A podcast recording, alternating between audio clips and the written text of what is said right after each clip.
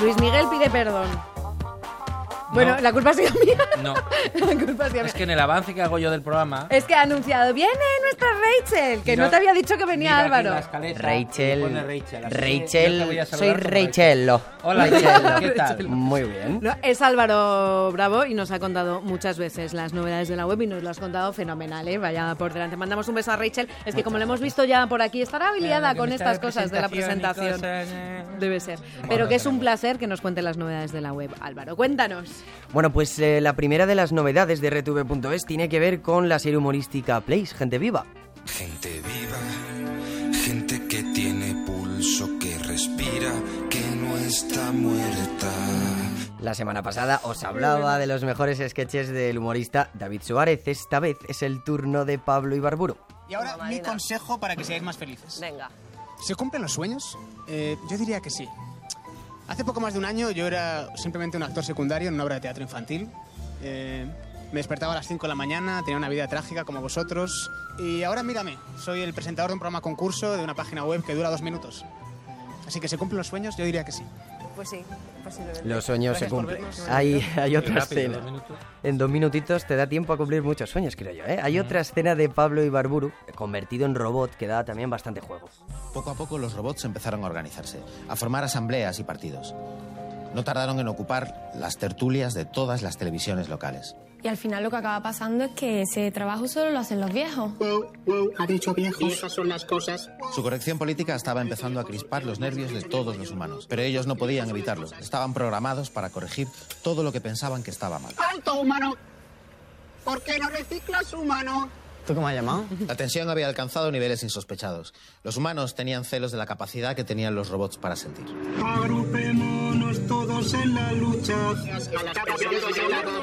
El medio ambiente te lo agradecerá, humano. Mira, pues estoy currando, si no te meto una hostia que te mato. Y entonces comenzó la masacre. Si queréis conocer la masacre Porque y qué currando, que es cosa más mala para no hacer algo. si no te mato. si no te mato. Eh, ya sabéis que, bueno, si queréis saber cómo terminó esta masacre, podéis buscar en YouTube el último Gente Viva que han subido nuestros compañeros de Place, que no solo vienen esta semana con humor, ya que también tienen preparada una nueva temporada de réplica, la serie dedicada al freestyle y la improvisación en español.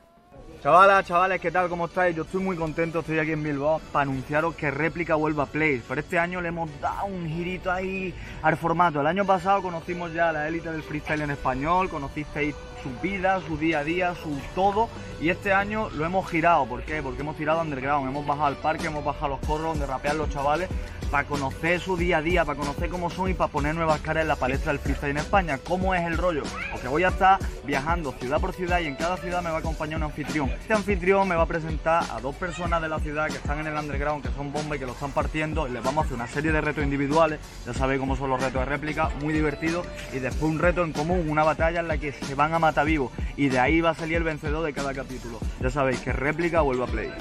Me parece un verdadero lujazo que en RTV, concretamente Place, contemos con un artista como José Miguel Manzano, o también conocido como Escone, que ha sido campeón nacional e internacional de las batallas de gallos organizadas por Red Bull. Todos los seguidores de réplica, y los que no están ya están tardando en enganchar, si no quiero mirar a nadie, están de enhorabuena porque hay nueva temporada con un nuevo enfoque en la web de Place o en la app gratuita disponible en Android o en iOS.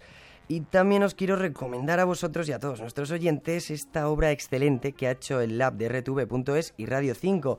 Os pregunto, ¿qué mejor momento para aprovechar un hueco libre del verano que para recordar las noticias que cambiaron nuestro país o el mundo? Y el nombre de este jueves en todo el mundo es José Saramago, el escritor portugués afincado en España. Ha logrado a sus 74 años el Premio Nobel de Literatura. El Vaticano lo lamenta porque, dice, es un comunista recalcitrante. Son las 3, las 2 en Canarias. Buenas tardes. Abrimos este boletín con una información de última hora, una explosión en una de las torres gemelas de Nueva York. La cadena de televisión CNN afirma que podría tratarse de un avión que se ha, estrella- eh, que se ha estrellado contra una de las torres del World Trade Center al sur de Manhattan. Buenos días, son las 8, las 7 en Canarias. Hasta ahora estamos muy pendientes de una explosión en la estación de Atocha en Madrid. Concretamente se ha registrado en un convoy de cercanías, concretamente es Lehman Brothers sigue pendiente de un hilo, la que hasta el pasado martes presumía de ser la cuarta entidad bancaria de este país con más de 20.000 empleados y 158 años de historia, eh, se ha caído como una hoja. Madre. Todas estas noticias eh, componen pues un, un álbum sonoro precioso que nos tenían preparados los de Lab y Radio 5 cuando han cumplido 25 años, pero todavía lo podemos seguir disfrutando. Eduardo de la Rocha era redactor de Cultura en Radio Nacional cuando Saramago se llevó el Nobel de Literatura aquel 8 de octubre del 98. Como decías, Gloria Cacho, que la podemos Mm. escuchar todas las mañanas en Radio 5, narraba los primeros instantes del suceso que conmocionó a medio mundo el 11 de septiembre y nos daba pistas de que entrábamos en el siglo XXI. Íñigo Alfonso contaba la trágica noticia de un 11 de marzo de 2004 negro. Imagín Revillo contó el desplome de Lehman Brothers cuando era corresponsal en Estados Unidos, aquel 15 de septiembre del 2008. Días después, Sarkozy pedía refundar el capitalismo. Sin duda, recomiendo a todos nuestros oyentes que tecleen en Google Radio 5 especial 25 años. Disfrutarán con el sonido y con el diseño de la página. Están las noticias y el análisis a posteriori de los que lo contaron, que me parece lo más interesante de todo. Y quiero terminar con un regalo para todos nuestros oyentes. Se trata del último documental publicado en rtv.es, el trabajo final de máster sobre la soledad del suicidio. En apenas 120 segundos, el aliciente para que escuchéis el documental entero. Qué mal vamos si solamente se intenta prevenir la conducta suicida de una persona solamente con psicofármacos desde el punto de vista psiquiátrico. Yo creo que el, el punto en el que yo empecé a, a pensar, parece ser que no me voy a poder matar, pues voy a ver si puedo vivir. Y nació mi sobrina y mi cuñado es hijo único y mi hermana y yo solo somos las dos y mi hermana me dijo, mis hijas te van a necesitar. Sí, prevalece. Prevalece. Vega Soneira y Miguel Ángel Rivas, supervivientes, padres de Alex. Se suicidó en 2012. Es como hay una losa. Estamos con Clara Vilal, de algún modo la ideóloga de, de esta obra, aunque luego diera muchos cambios. Muy buenas, Clara. Hola Álvaro, ¿qué tal? Eh, el documental aborda eh, un montón de, de- de puntos de vista sobre el suicidio, pero ¿qué es lo que, lo que más, eh, con lo que te has quedado realmente, con lo que has aprendido? Hombre, yo he aprendido bastante con los testimonios de los supervivientes, eh, los que se quedan al final, ¿no? Eh, son testimonios muy duros y además cargan con una culpa eh, de la que obviamente el suicida no es consciente para siempre.